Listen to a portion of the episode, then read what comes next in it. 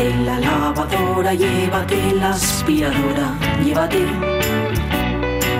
Llévate el secador de pelo. Llévate el horno microondas, el casete, la olla express, pero la radio es mía. La radio es mía. La radio es mía. Y quédate con todo lo demás.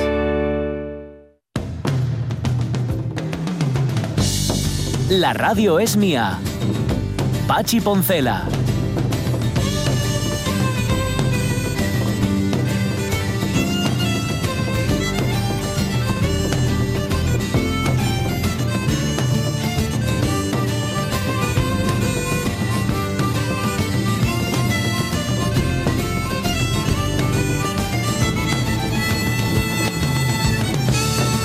Las 12 y 14 minutos de la mañana os lo prometimos y como nosotros las promesas solemos cumplirlas, de hecho solemos hacerlas, que ya es algo, hacer promesas. Luego ya puede llegar el momento en que las cumplamos o no, pero mira, esta sí la vamos a cumplir porque justamente en el día en el que estamos preguntando por el célebre coronavirus, que ya me ha dicho Juanjo García, que, que, yo no estoy, ya lo sé, que yo no estoy, pero no está nadie. Y aparte que con la edad que va teniendo uno, pero, pero aplícate el cuento, eh, Juanjo, que tú tampoco estás como para mucha tontería. Sea como sea, es como para un grupo heavy. Me gusta el nombre, los coronavirus, algo así. Bueno, COCENFE, COCENFE Asturias, celebra este sábado, día 29, un día raro para personas muy especiales, así lo llaman. ¿Por qué?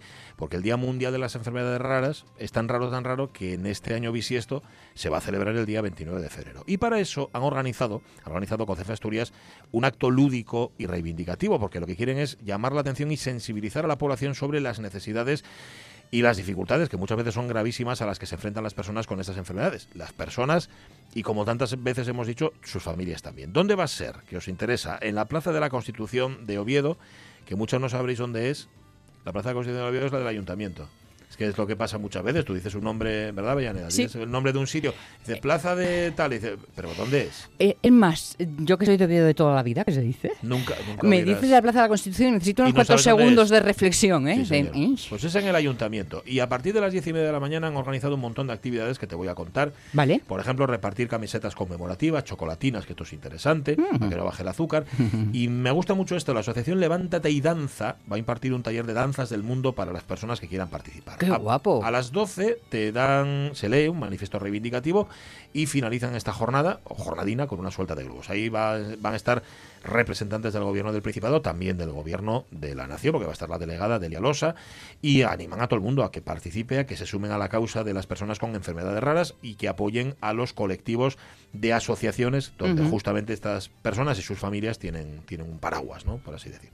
Mira, hablas de globos Sábado, y ¿eh? aunque eh, el daltonismo no es una enfermedad rara, No. es una enfermedad eh, conocida y todo y Mm, todo. sí. Ayer vi un cachitín, un vídeo que anda por ahí moviéndose y que proviene de un programa en la tele donde un chavalín, un adolescente, bueno, 14, bah, Bien. eh, le daban a probar unas gafas por Sí. las que por primera vez distinguía todos los colores. Oye, lloró como un rapacín. Flipante, ¿eh? Del- de la emoción, del Ajá. gustazo, del no me lo puedo Es creer. un poco como ese vídeo que, que hace tiempo que anda por ahí del bebé que de repente oye, Ah, porque sí. le han puesto un implante Es y verdad, puede es oír verdad. y, oye la voz de su madre y se queda así como flipado. Algo mola, ¿eh? Pues sí. Eh, es que no sabemos lo que tenemos hasta que lo perdemos. Sí, Eso qué gran verdad. Bastante habitual, aunque mira, los que lo han perdido no, los que no venían sin ello de serie cuando lo recuperan. Buah, eso es un bola extra total. Bueno, enseguida vienen los Migueles, va a estar con nosotros Miguel Fernández dentro de un rato, por cierto, muy carnavalero, y enseguida os explicamos por qué. Y luego va a venir Miguel Trevín, que nos había prometido también hablarnos de Don Pimpón o Don Pompón, Sí. como hay quien lo llama. Y él ahora dice ya lo de Don Pompón, y a mí se me ha quedado la tontería y ya no me sale ahora- Pimpón. sí, eso es lo malo con las tonterías. Sí, que luego las dices completamente en serio. Totalmente en serio, sí, sí. Y, eh, Y lo me- de carnavalero, que es porque viene con cuchufletas. Viene Miguel Fernández, bueno. Algo Ah, así. ah, algo así, mira, mira, algo mira. así, sí, Mm. Viene con el instrumento más carnavalero que hay. Por lo menos por la zona del sur, que son las turutas. Vale. lo Que se llama el cazú. Que tengo que preguntarle yo si un mirlitón es lo mismo que una turuta y lo mismo que un Un cazú. mirlitón. Sí. Ay, a mí eso me suena a, a cosas de ropa. Se llama mitón, a mitones. Bueno, igual, igual. Eso es, que además se pueden hacer muchas rimas con ellos. Sí, así. pero a cosas de ropa así como por, por aquí, por el cuello. Ah, como un cuello de estos. Ya, ya, ya. Bueno. No, ¿sabes a qué te suena? A mutón. A mouton, que, es en, que en francés es cordero, Ujú. y es la piel, el pelleyu, Ajá. que se lleva por aquí por el cuello. Es ¿Ves? por eso. No, si al final todo tiene su. Todo aquí, tires de donde tires. Sí. Acabes en el Pelleyu. Los Migueles vienen enseguida, pero me he dado cuenta de una cosa, que es que hace mucho que no nos esclafamos música clásica, que llevamos Mm. mucho tiempo sin que suene aquí. ¿Habéis hecho cine esta mañana? Hemos hecho cine ya. Ay, sí, sí, amigo. Hemos hecho cine, digo yo. Bueno, pues mira, ya que hoy recordamos que se moría Borodin Ajá. Y hoy hemos hablado de ciencia y hemos Sí. hablado de científicos que hacen algo más que ciencia, contra un poco de Borodin no estaba mal. Borodin tiene unas cuantas obras muy conocidas, incluso alguna melodía que todo el mundo conoce, pero no es la que vamos a poner. Pero es que Alexander Borodin tiene una de las obras más guapas, más guapas que uno conoce y que además de estas que escuchas en la infancia y que es tan descriptiva y tan chula que luego se te queda ya para cuando, es ma- cuando eres mayor y que se llama En las estepas del Asia Central.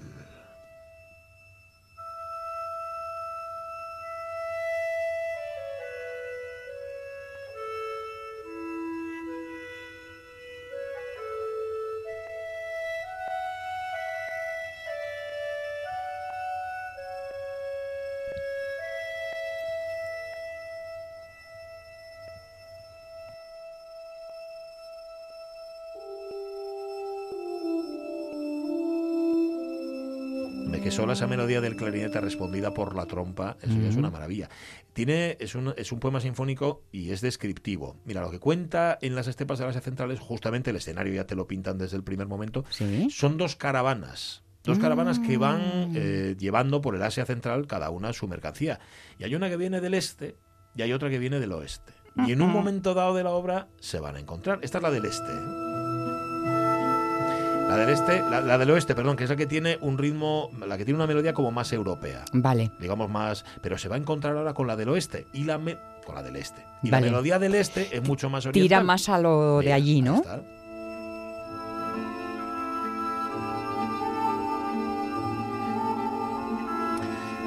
Una chulada esta obra. Como la mayor parte de los compositores rusos de la época, Borodin era aficionado a la música. Ajá. O sea, él se dedicaba a otra cosa. Borodin era químico. Alexander Porfirievich Borodin no solamente era químico, sino que era un pedazo de químico. Este tipo descubrió cosas que a nosotros nos resultan completamente ajenas, pero que en el mundo de la química orgánica son importantísimas. A Una- uno que sabe se lo cuentas y dice, no me digas. Mira, la reacción aldólica.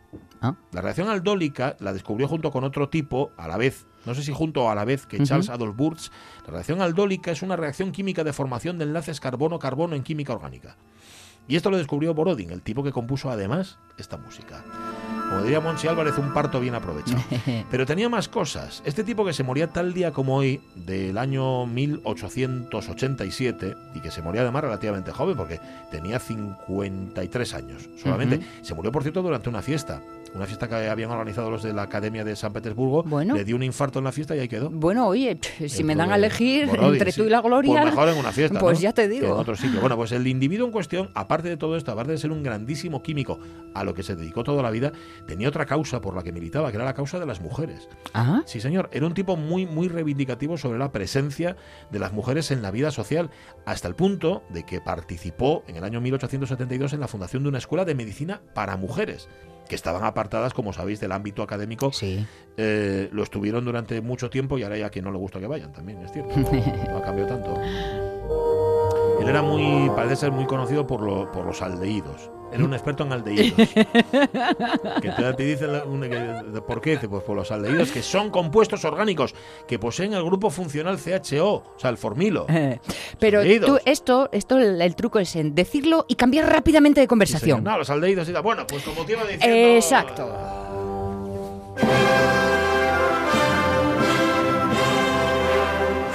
Punto culminante de la obra en la que se encuentran las dos caravanas, la del este y la del oeste. Que a mí me tienes en vilo. ¿Por qué? porque, porque yo me imagino Sí. un escenario así, un gran escenario de campo abierto. Ajá. Y dos caravanas que se van a cruzar. Aquí solo pueden pasar dos cosas. Mm. O qué guay, qué guay, intercambiamos y hacemos amigos. Sí. O se arma. No, buen rollo. Buen Ah, rollo, buen bueno, rollo. bueno, buen rollo bueno. porque, a ver, se cruzan, se saludan. Me, di- me imagino que si es en la estepa se preguntarían cómo están los polvorones. Claro. Y ¿Lleváis con la agua? misma, sí, toma. claro, tal, pum. Y con la misma, que es como termina la obra, Se descruzan. se descruzan, se van cada uno por su lado, Vale, vale, desaparecen vale. así en el horizonte. Es una obra preciosa. ¿eh? Nah, Las ni hubo guerra, ni hubo nada, Omar. Aquí Ah, no. no hubo... ¿Dónde quedó el asunto? Un poco de relaje, un poco de relax, hombre, un poco de tranquilidad. Alexander Borodin, que se moría hoy con 53 años, en el año 1887, y un poco de plasta que os hemos dado y que lo hacemos de vez en Muy cuando. bonito, muy Y chuli. Si no os gusta, mala suerte eh, a vosotros.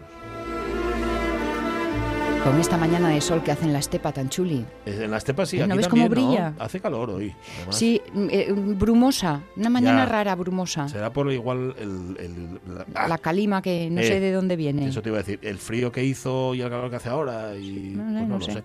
Esta, yo creo que la ha tenido que tocar alguna vez en la orquesta Miguel Fernández. No sé si ha tocado alguna vez en las estepas del Asia Central. Hola Miguel, buenos días.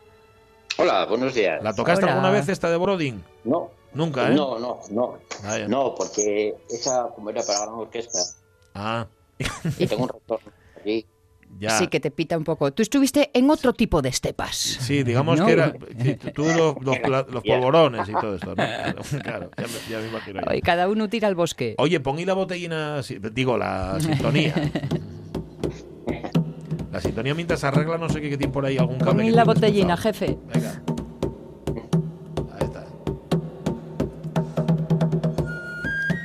Hasta que no chifla el chiflu no se no, da no, no, por... no, no se ¿eh? da por inaugurada la sección. Exacto. Así como tiene que ser. Bueno, hoy traes, hoy traes un chiflu, también traes un instrumento que, que tiene mucho que ver con el antrochu, ¿no? Con el carnaval.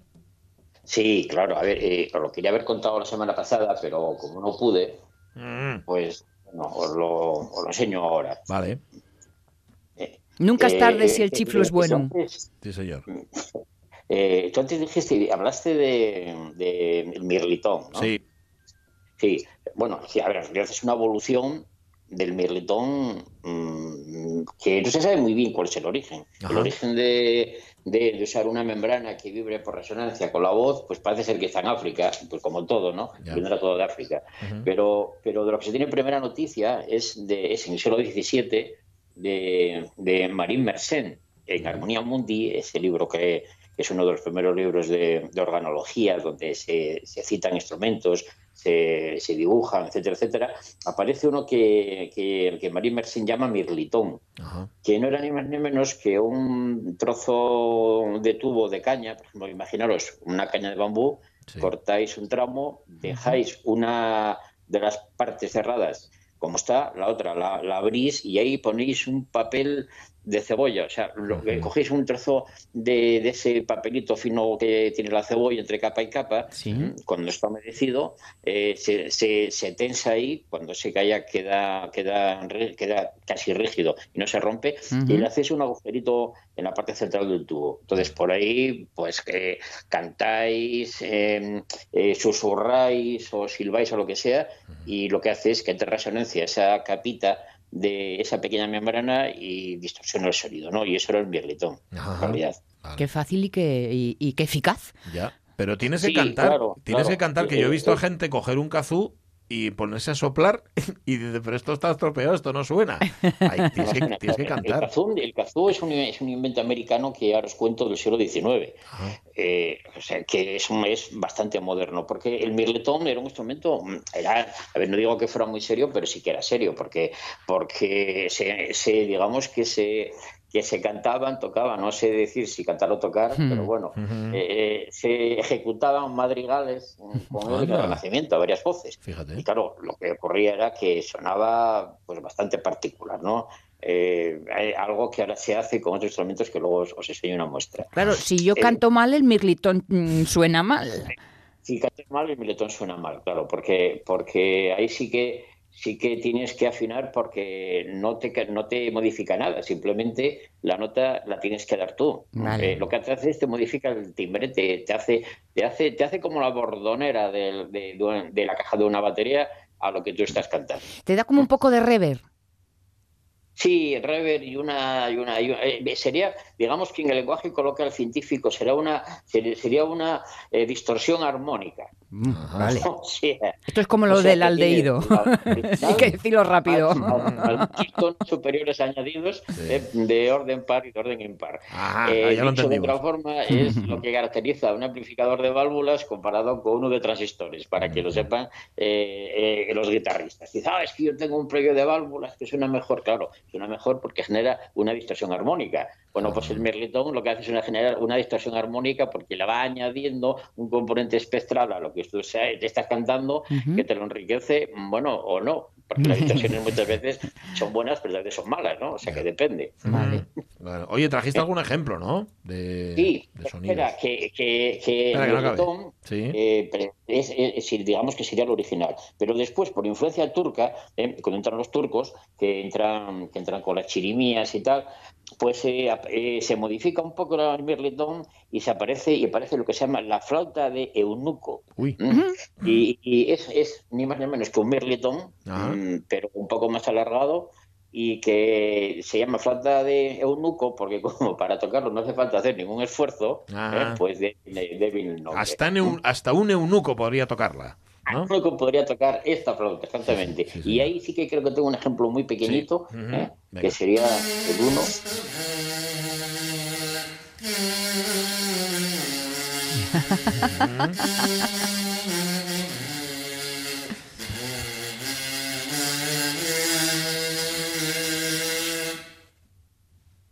está. Pues como veis, Oh, eh, sole. es- Sole mío. estás cantando eh, eh, al lado de ese vocal y lo que te hace es pues que te distorsiona, eh, se añade a lo que tú estás cantando, pues todo, esa, todo ese ruido que generas alrededor, ¿no? Que es lo que lo que hace ni más ni menos que un cazo actual.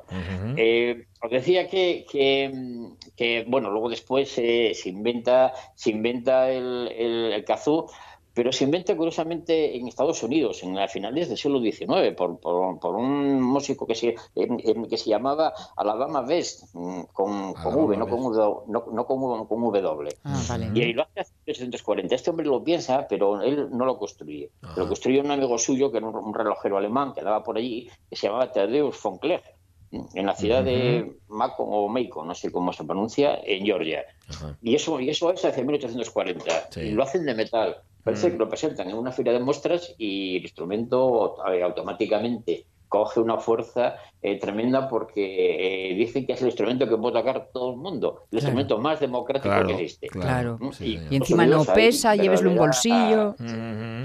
Sí, señor. Vale. Eh, En Estados Unidos hay, hay, hay vamos, eh, asociaciones, muchísima gente que lo toca, pero vamos haciendo cosas muy serias, ¿no? Porque claro, es un instrumento que todo el mundo, todo, todo el mundo puede tocar.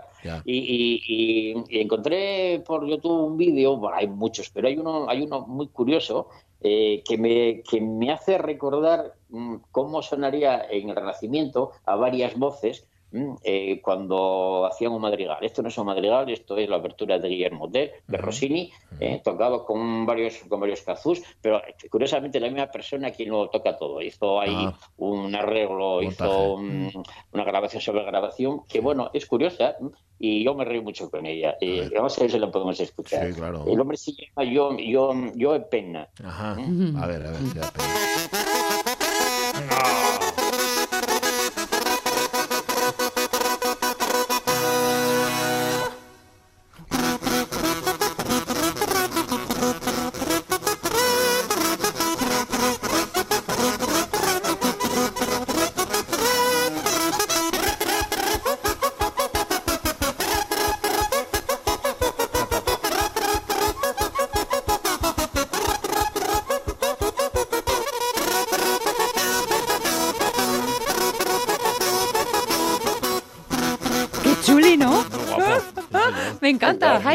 Highway.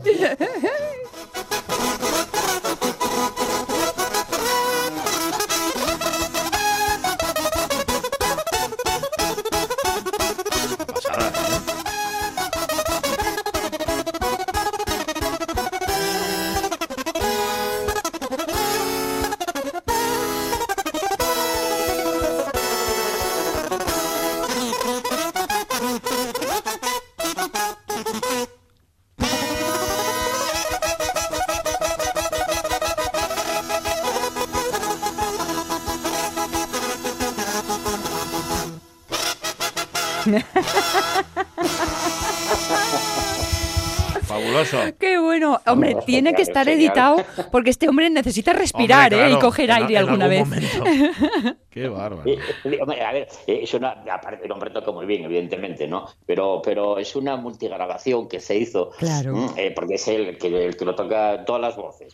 Y claro, habrá hecho bastantes arreglos, habrá, eh, habrá modificado afinaciones, me imagino, tiempos, pero vamos, no es para quitarle valor ni mucho menos, Al contrario. sino, vamos, para dejar un producto Sí, sí. más agradable. Al Mm, contrario, Pero a mí me bien. encanta, yo me reí un montón, me reí un montón. Y, y- genial. y algo parecido, yo creo que sería lo que haría, bueno, sin ser así tan, tan, tan locuelo y Tan- tal, tan lo que harían en el. Renacimiento. Bueno, en el Renacimiento lo que hacían eran madrigales que se cantaban a cinco o seis voces, y lo que hacían era, pues, eh, en vez de can- cantaban, pero con mirlitón en la boca, y bueno, pues sonaría algo un, un tanto, eso. particular. De eso no, no encontré nada, no hay ningún ejemplo sonoro, al menos yo no lo encontré, Pues pero pena. vamos, yo creo que sería algo parecido, ¿no? Eh, salvando las distancias. Esto es del Renacimiento. Entre el tururú tururú y el ir de puntillas, sí, anda Lo, que... tenía, lo tenían todo. Lo tenían todo. Era- por eso les llaman hombres del Renacimiento y Sí. mujeres del Renacimiento. Era por eso. Sí, eh, hombre, imagínate, claro, o sea, Vale, ese, ese momento tan serio y tal, de repente sacar un, un instrumento de estos, un, una flauta de, de, de eunuco, pues bueno, a ver. Estaba pensando en que hay, hay muchos cantantes que la han utilizado. Estoy pensando en Javier Crae, Crae en- Ah. en- y, Hombre, y los de su entorno. por eso- por como el eso, caso- exactamente, por eso quería poner los ejemplos. Mira, y tiene un ejemplo eh, dedicado a Jorge, eh, que sé que le gustan tanto los Beatles. Sí. hay un hay una hay un tema precioso de Ringo Starr. You Are Sisting, Sí. que en el, minuto 1.11 pues hace un solo de, de. Aquí lo tenemos. Eh, si queréis lo ponemos, Sí. eh, eh, que pasarlo hacia el minuto, No porque antes que- canta... No, pues ya lo bueno, tenemos. que- pero que somos profesionales, Miguel Fernández. Mira, mira, escucha, no, no, escucha.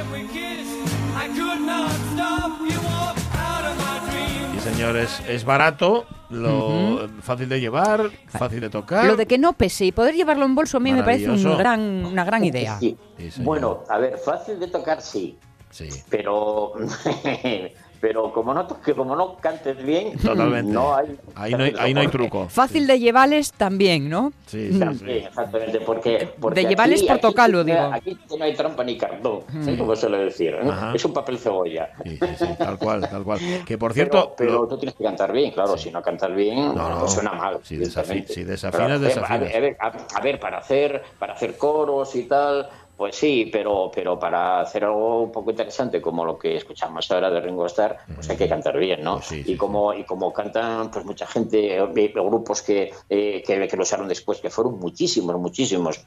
Y que claro, y lógicamente en los carnavales, Sí. pues eh, es el instrumento, eh, por excelencia, pues es un instrumento barato. Ujú. Barato, barato. Claro. Pero Por eso se llama, por eso en Estados Unidos dijeron que era un instrumento más democrático que existía porque podía tocarlo todo el mundo. Sí lo es.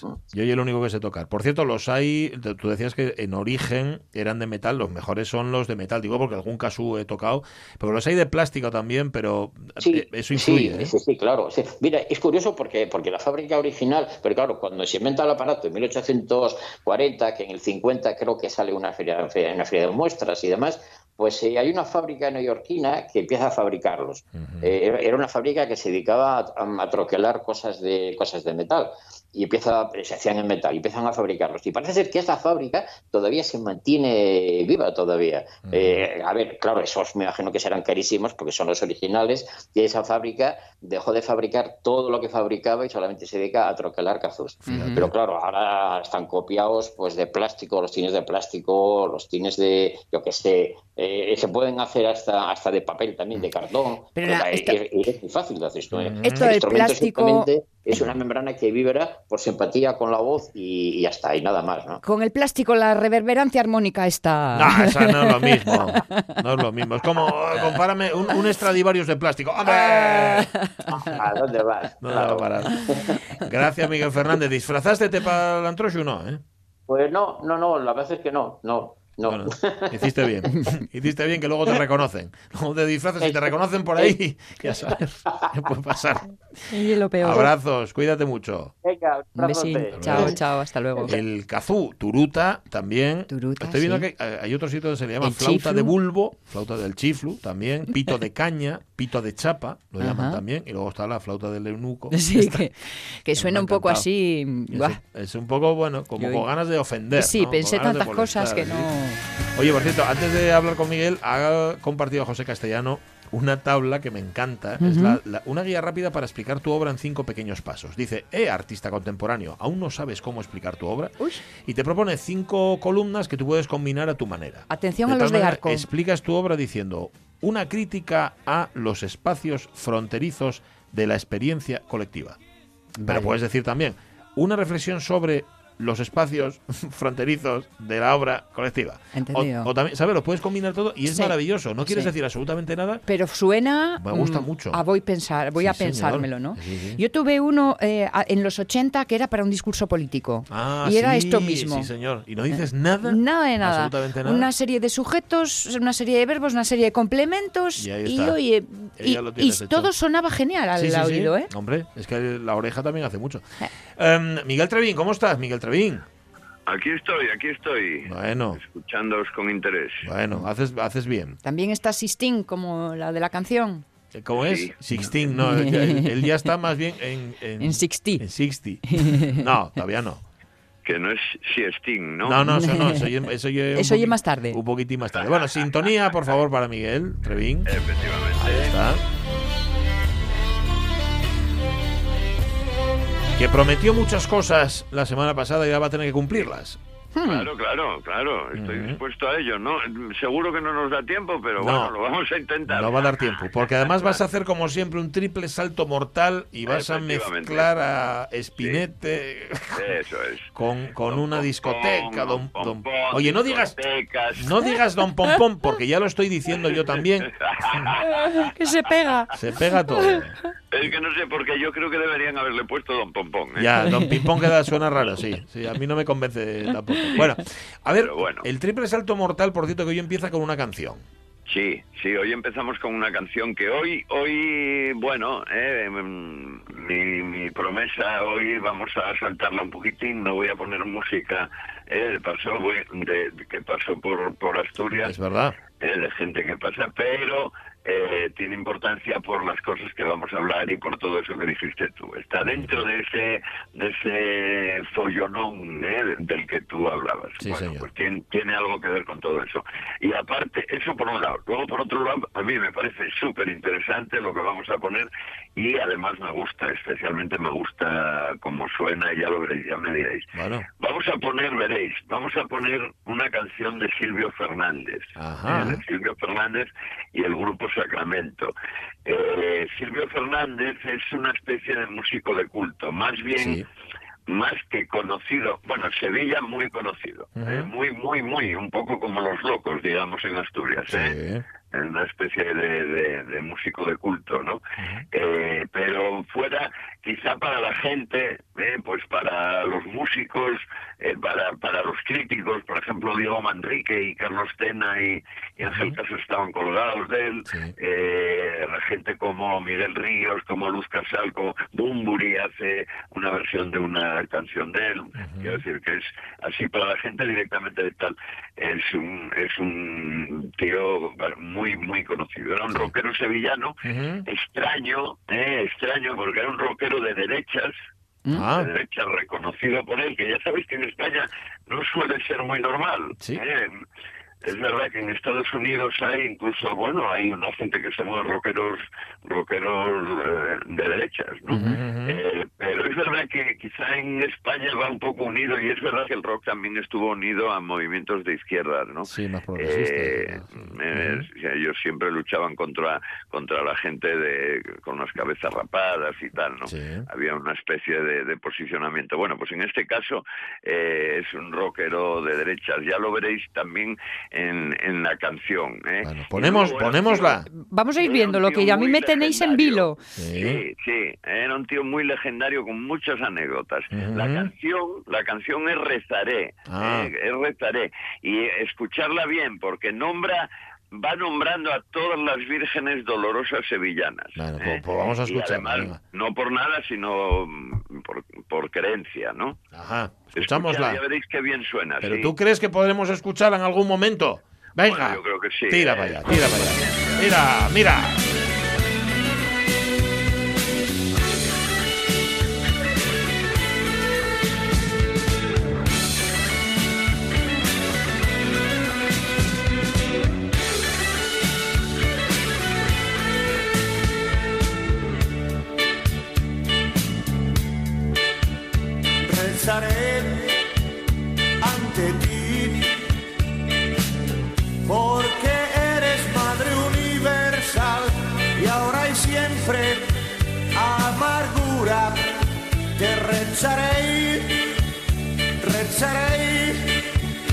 Tu merced es mi estrella patrocinio del mío existir, es tu regla, eres norte, del mío sur, del mío sur,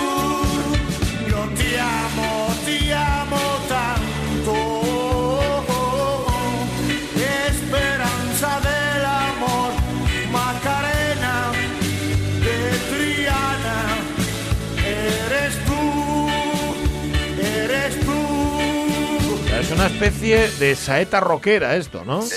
Eso es, una especie, ya lo veis, que va, eh, va recordando vírgenes, Sí. vírgenes sevillanas, ¿no? Sí, sí. Eh, bueno, él era un caso, ¿eh? es un caso, ¿no? de hecho muere, muere muy joven eh, por los excesos, todo el mundo dice que por los excesos y tal, y es un tío con muchos mitos en Sevilla, que para, para, para que seas legendario con leyendas en Sevilla, teme, tem- eh, tela, ¿eh? Porque este es el que, es el que decía directamente, eh, paso directamente, eh, paso directamente del estado de coma eh, Sí. al estado de beba.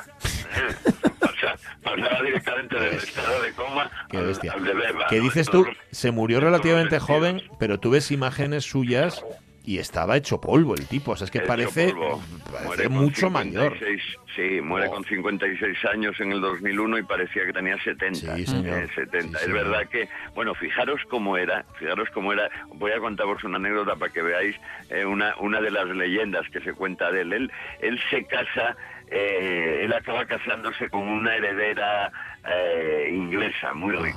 Ajá. eh, una heredera inglesa y tienen un hijo y tal. Y era la época que todavía estaba la ley franquista que las mujeres no podían sacar el dinero Ah, bien. ellas solas Sí, eh, del sí. banco. Ya sabéis cómo era, ¿eh? para la gente que no se oye, ¿eh? en la Sí, época sí, de sí, Franco era así, ¿eh? no os creáis cosas de esas que cuentan, que no, que no, que era así, no se podía. Era el paisano el que tenía que estar. Y entonces a ella le mandaban de Inglaterra un dinero todos los meses, un dinero bastante potente, ¿eh? Un dinero bastante potente. Y entonces se tenía que ir él a recogerlo. Y en una de las veces, cuentan que una de las veces que va a recogerlo, va con un colega a- al dinero y bueno, entre que an- antes de llegar a casa y tal, deciden pasar por el aeropuerto. ¿eh? Uy, uy, Ir al uy. aeropuerto a tomar algo, ¿no? ¿Cómo empieza esto? Sí, sí, están en el aeropuerto y tal, y deciden, ¿eh? ya después de, de un par de copitas y tal, deciden que van a coger el primer avión que salga. Ah. ¿eh? sin importar a dónde. No, venga, tomamos el primer avión que salga, venga. Bueno, pues empiezan a coger el primer avión que salga, pum, llegan al sitio, y, y hacen lo mismo, ¿eh? unas copitas en el bar y el primer avión que salga. ¿eh? Y Sin, empiezan- sin, sin visita turística, entiendo. em, eh, no llegan a salir de ningún aeropuerto. Ah, míralos. Muy bien. De ningún aeropuerto. Recorren medio mundo hasta que se les acaba el dinero vale, bueno, ¿eh? bueno, y, bueno. ti- y tienen que acabar mandándolos para casa los de la... ¿eh? Los, Los de alguna compañía, en plan, de estos dos despojos a- a- A- a ver qué al lugar de origen, por favor. Eso es, eso es, ¿entendisteis? Eh, se cuenta un poco esa, esa leyenda, o sea que imaginaros eh, la tipología. ¿no? Pero, ¿y su, y su señora esposa? Lo digo así porque, como estamos en la época. Lo dejan. Lo deja. Ah, bueno, vale, vale, sí, claro. Sí, sí, sí, sí, eso cuentan, sí, sí, lo dejan que a él, además queda hecho polvo porque tienen un hijo, tal. Hombre, él era un, debía ser un tipo un poco depresivo, le, ¿eh? Muere una hermana ya muy jovencín que se suicida, tal. Bueno, él, él parece ser que era un tipo tal. ¿eh? Pero atormentado. eh, os recomiendo que oigáis alguna cocina más porque porque suena. Y el próximo día vamos a poner, porque esta canción que oísteis, que Sí. seguro, seguro, seguro, seguro que hay más de uno Ajá. que le sonó muchísimo. A mí sí, a mí sí. Ay, amigo, bueno, pues sí. no lo digas, no, No lo digas. digo, ¿eh? Vale, Esta vale. canción es una versión, es Sí. una versión de algo muy, muy, muy, muy conocido que él hace, que lo pondremos eh, eh, eh, la semana que viene, Vale. eh, para que veáis, para que veáis de dónde viene. eh, una ¿La que estamos oyendo? de- Sí, Sí, es señor, una versión de sí, otra, señor. pero que no vamos a decir Ah, cuál vale, es. vale, vale, hombre. La que estamos oyendo es una versión de una versión, además, imaginaos. Ah, sí, versión de versión. Eh, sí, vale, señor, vale. sí, Pues, señor. casi, casi te destripo el asunto no, sin querer no lo antes. destripe, no lo destripe. Mm. Que cada uno saque sus conclusiones y la semana que viene lo desvelamos. Eso es. Y ahora intenta explicar qué demonios tiene que ver Silvio Sí, con vamos allí. Bueno, primero, ¿Eh? primero tengo que una honra, una honra fúnebre porque no sabíamos nada. Mm, Me murió, murió una, una persona, una que ya lo verás, tú te vas a dar cuenta, Pachi, porque eh, verás, muere, murió en los Oscos en Santa Eulalia, muere doña Inés López Murias.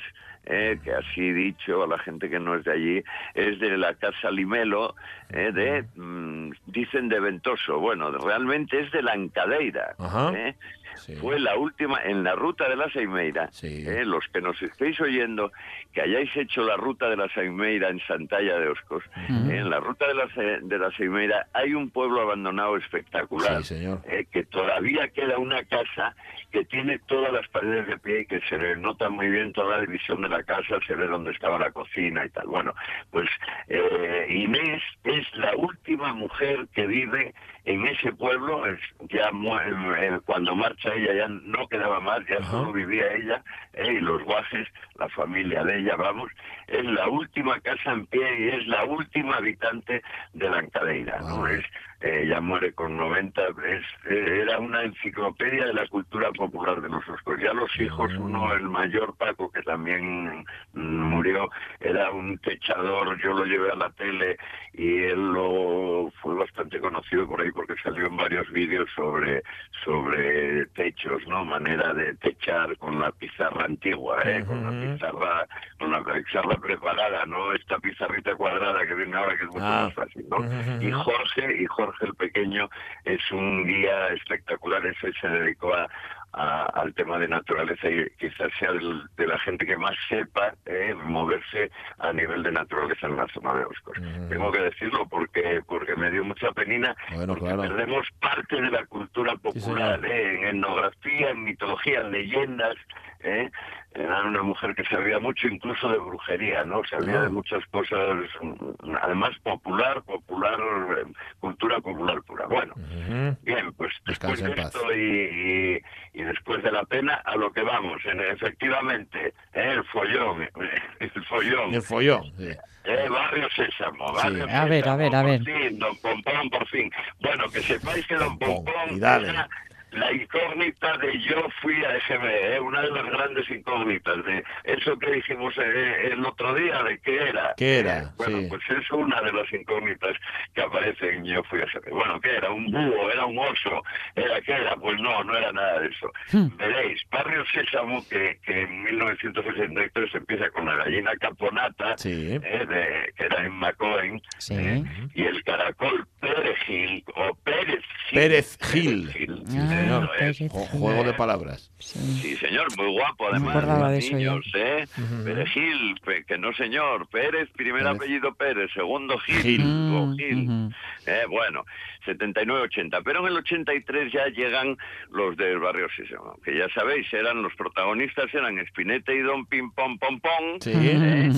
De, de- de alias Don Pompón, eh, y los secundarios, que había un montón en ese barrio. eh. Estaba el panadero, que era Chema, Chema. el kiosquero, Julián, una horchatera, una que tenía una horchatería y Sí, estaba toda la familia allí metida, eh, que era Matilde, eh, con los nenos, con los hijos, bueno, todos esos. ¿Qué era lo que era Y Ruth Gabriel? Ru Gabriel era una de las niñas. Ah, de era las niñas. Ah, vale, vale. vale. Eso es, eran Ruth y Roberto eran las hijas de Matilde y de Antonio. Eso Mm. ¿eh? de los charcute, los horchateros, horchateros. Eh. Bueno, eh, pues Spinete, mm, en, en esta discusión, Spinete era un puercoespín, ya lo sabéis, que era Sí. un puercoespín rosa, eh, que era un poco raro, porque era un puercoespín, bueno, era un- em, el, el disfraz y todo lo de Spinete lo traen viene de Barrio Sésamo Israel. Ya sabéis que Barrio Sésamo era, por una parte, eh, los sketch americanos, Sí. que eran eh, Piblar, todos estos, eh, y por otro lado, los de cada país. Bueno, pues franquicia. mira, lo encuentran tal, y era, y ya era, mm, venía de Israel. Ah. Es un símbolo, además, en Israel, de la fauna. ¿eh? Utilizan mucho el, el puercoespín como, como símbolo de la, de la fauna israelí, judía. ¿eh? Y ya venía hecho de allí. Pero Don Pimpón no, ¿eh? Don Pimpón no. Entonces empezaron a pensarlo, tal, bueno, ¿y qué hacemos con Don Pimpón, no? Eh, había que hacerlo directamente. Entonces hicieron, primero hicieron una tormenta de ideas, ¿eh? para ver qué, qué animal podían hacer y tal. Y al final decidieron que nada de, de hacer nada y que nada de animal. Lo que hicieron fue, cogieron a Alfonso Vallejo, Ajá. ¿eh? ¿no? el que iba, el que iba, Que va a dentro. estar Sí. dentro de Pimpón, Ajá. eh, lo cogieron, le hicieron fotos por todos los lados, Mm. por todos los lados, y se lo mandaron a Jim Henson, que era eh, la factoría de Jim Henson, Sí. Jim Henson era el que hacía todos, eh, todos los, todos estos muñecos. ¿eh? sí, los teleñecos. Sí. eso es, el osito mimosín también lo hizo él, los teleñecos todos, tal, ¿no? Y entonces se lo mandaron a Jim Henson y le dijeron, queremos un muñeco basado en este tipo. Para cubrir a este paisano. Eso es, y además que se base en su eh, moda, en su forma, en su forma. Sí, ¿eh? sí, Que sí, sea sí. gordo, narizota, eh, con el pelo largo, con barba, eh, tal.